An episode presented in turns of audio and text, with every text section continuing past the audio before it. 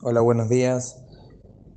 Ya dijimos en varias oportunidades que hay una regla. Con mitzvot aseyas mangerama, nashim peturot. Todas las mitzvot activas, o sea, cosas que hay que hacer, que son provocadas por el tiempo, que tienen un tiempo específico para ser cumplidas, las mujeres están peturot, están exentas, como por ejemplo escuchar el shofar en como por ejemplo contar Sefirata Omer, como por ejemplo comer en la azúcar, etcétera, etcétera.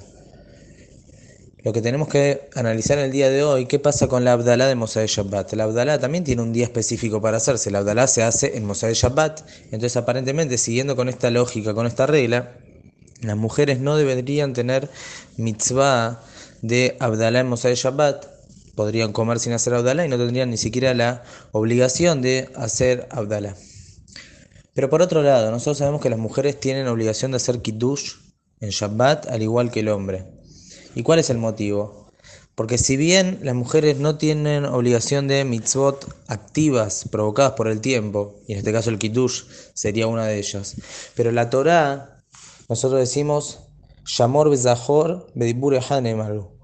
Shamor bezahor. Nosotros sabemos que en los Aseret Atiperot, en los diez mandamientos, en, está escrito, en una perashá está escrito Zahor et Yom Shabbat. Recordar el día de Shabbat.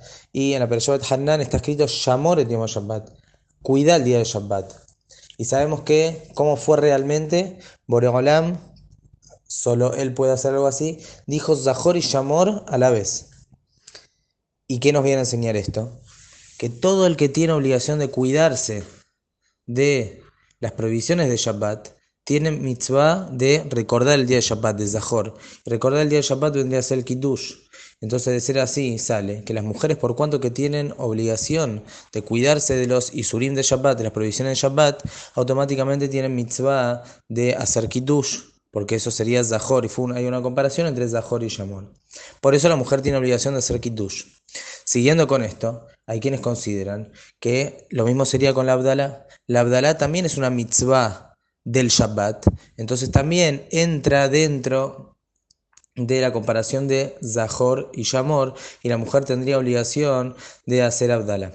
Ahora, pero hay otros poskim que dicen no, la mujer no tiene obligación de hacer Abdalá. Esto es como cualquier misvah provocada por el tiempo. Y esto no se considera una misvah de Shabbat, ya que el Abdalá justamente se hace en de Shabbat, cuando ya terminó Shabbat.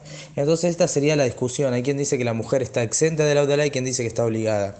La alajá es, según Shulchan Aruch, que la mujer está obligada de hacer Abdalá al igual que el hombre.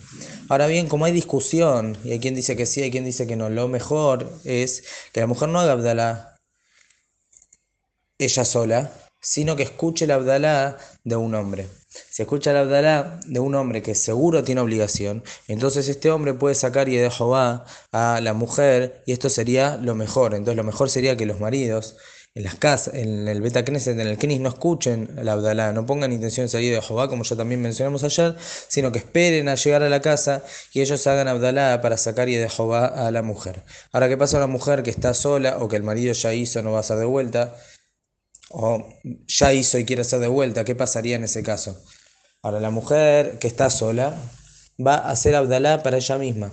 Si bien dijimos que es más loca esta discusión, pero por cuanto que la alajá es que la mujer tiene obligación de hacer Abdalá, entonces la mujer hace Abdalá para ella misma todas las verajot y también toma de la copa del vino o del jugo de de lo que sea que está haciendo, la medida que tiene que tomar aunque ya dijimos anteriormente que las mujeres no acostumbran a tomar el vino de Abdalá, esto es únicamente cuando hace el Abdalá un hombre, cuando hace otra persona. Pero si ella misma hace Abdalá y tiene que cumplir con la mitzvah, entonces en ese caso va a tener que tomar. Y lo mismo, si un hombre ya hizo Abdalá en el Knis, puede después sacar y Jehová a la mujer. Si bien no es lo mejor que escuche en el Knis y después saque y a la mujer para no entrar en el Mahloket, en la discusión, ya que si él ya salió de la obligación, simplemente ahora está sacando y de Jehová a la mujer, que tenemos dudas si tiene que hacer o no. Pero por cuanto que la alhaja queda que sí está obligada, entonces nosotros nos conducimos con respecto a la mujer igual que con el hombre. Así como a otro hombre puede sacarlo y de Jehová, también a la mujer va a poder sacar y de Jehová. En conclusión, la mujer y el hombre con respecto a Abdalá son iguales. Los dos tienen obligación de ser Abdalá, pero de todas maneras lo mejor es que la mujer no haga para ella misma, sino que un hombre que todavía no hizo Abdalá la saque y de Jehová. En caso que esto no es posible, puede hacer Abdalá la mujer sola o cualquier hombre la puede sacar y de. Que tengan muy buenos días.